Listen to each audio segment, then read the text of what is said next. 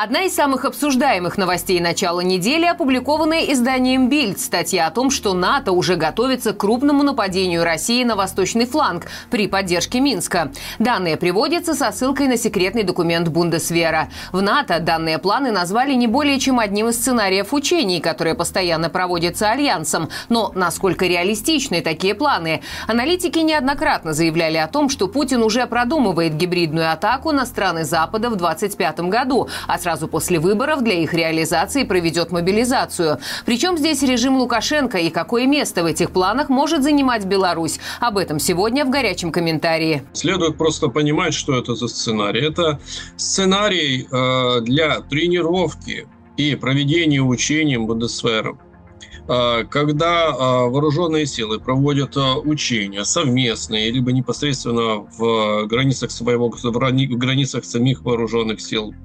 они готовят определенные сценарии. Очень схожий сценарий был в свое время в ходе учений «Запад-2017», проводимый совместно армией Беларуси и Российской Федерации. Тогда были даже созданы несуществующие государства, ну, например, Вишнория, а, которые якобы нападали на союзное государство а, Белоруссии и России. А, и, соответственно, этот сценарий полностью отражал те страхи, которые бытовали тогда в Кремле относительно угроз НАТО а, Российской э, Федерации.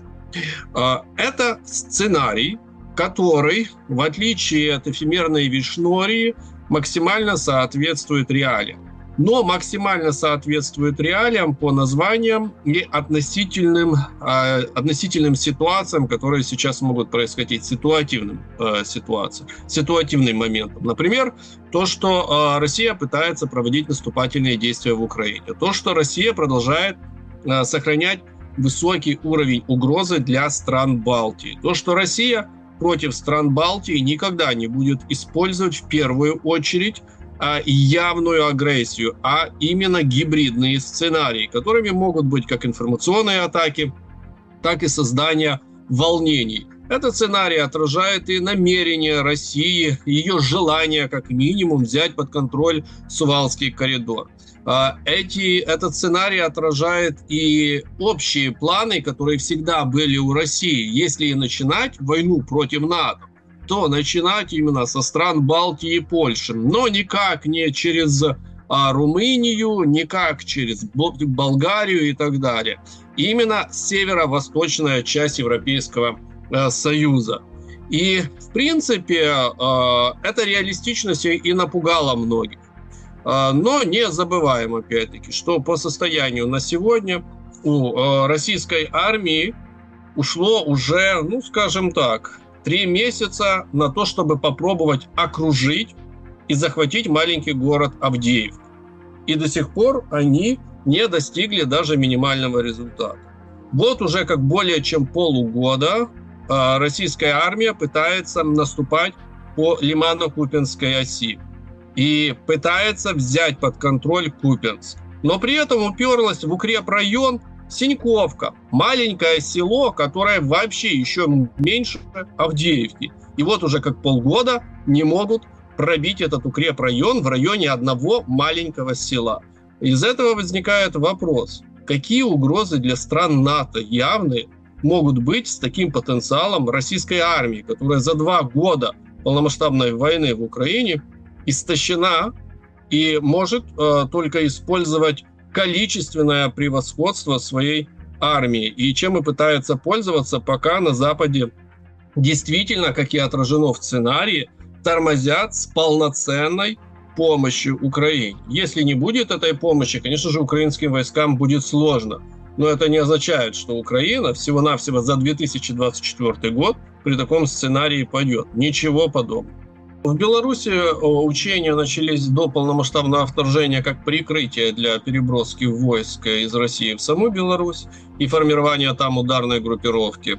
А после начала полномасштабного вторжения и бегства российской армии с северного плацдарма из Украины, а, учения в Беларуси, они призваны сковывать серьезный потенциал вооруженных сил Украины на северном плацдарме для предупреждения каких-либо угроз. То есть именно эти учения, они являются сковывающим элементом довольно-таки серьезные группировки сил вооруженных сил Украины.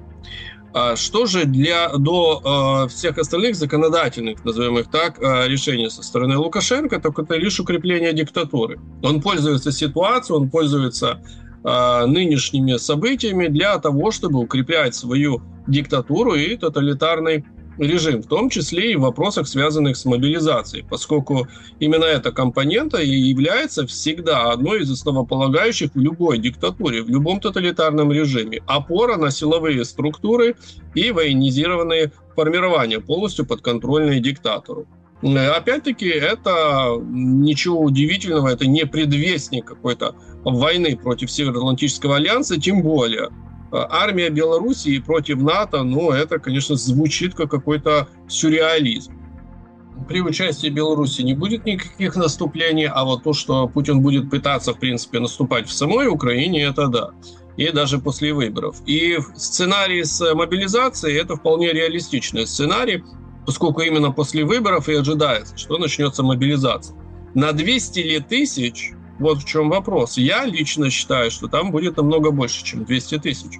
А, поскольку сейчас вот эти все конвульсии и имитации наступления в зимний период, в очень непростой период для вообще наступательных кампаний, который заканчивается серьезными потерями для российских оккупационных войск, это все будет требовать компенсации компенсации людского ресурса. И без мобилизации никак. И она никак не 200 тысяч будет составлять, а будет превышать частичную мобилизацию 2022 года, то есть быть более чем 300 тысяч. Это первый момент. Второй момент. К 2025 году а, российская армия будет еще более истощенной в техническом вопросе, чем по состоянию на 23 и тем более, чем она а, будет а, представлять из себя в 2024 году. Истощение продолжается. Ресурса для компенсации не хватает. Военно-промышленный комплекс не работает в России настолько, чтобы хотя бы в ноль компенсировать потери. ВПК не выдает столько новой продукции. В основном они заняты сейчас восстановлением старого наследия Советского Союза, но и оно не бесконечно, и оно имеет свои ограничения, в том числе и по качеству хранения и возможностям восстановления. А потому а, Путин может, если хочет терроризировать Европу, а, рассчитывать только на гибридную компоненту. И это правильно, поскольку в вопросах гибридных а, НАТО уязвимы больше всего. А, простейший пример. Представим себе, что завтра а, возникает некая народная республика Нарва. Вопрос, как будет действовать Североатлантический альянс в этом по урегулированию данной конфликтной ситуации? Ну вот возникла Нарва, Народная Республика, которая хочет своей независимости от Эстонии и присоединения к России. Это внутреннее дело Эстонии или это э, такая достаточно конфликтная ситуация, требующая вмешательства Североатлантического альянса? Никто не говорит о том, что э, там помимо э, сторонников русского мира с плакатами, разного рода пенсионеров, э, такого пожилого возраста гражданских лиц, за их спинами будут стоять э, представители в спортивках, у которых под их спортивками может быть даже дробовик. А возможно, там будут и более серьезные некие формирования, но без шевронов. Как в данной ситуации действовать НАТО? Пятую статью задействовать? Но нет уже открытой агрессии. Это задача внутренних полицейских сил Эстонии. Но я хочу посмотреть, как решаться э, только полицейским ресурсом э, такие, скажем так, такая хаотизация, если за спинами этих людей действительно будут стоять профессиональные элитные подразделения из России, без шеврона, которые будут заведены предварительно на территорию Эстонии. То есть очень сложная ситуация. И полицейским ресурсом не справиться. Даже внутренним ресурсом эстонской армии тоже не справиться. И в этом и уязвимость Североатлантического альянса. В его архаичном статуте не прописано действие на разнообразнейшие гибридные сценарии. А у России этих сценариев гибридного формата действительно очень много. Даже банально, Польша. Гибридный сценарий по э, э, пролому границы Польши мигрантами, нелегальными мигрантами. Это один из гибридных сценариев, который реализовала Россия реализовывала достаточно долго, привлекая к этой проблематике серьезное э, внимание, и это могло бы продолжиться задействованием ЧВК «Вагнер» по границе вдоль с Польшей, их диверсионной деятельностью. И тут тоже реакция НАТО какая была?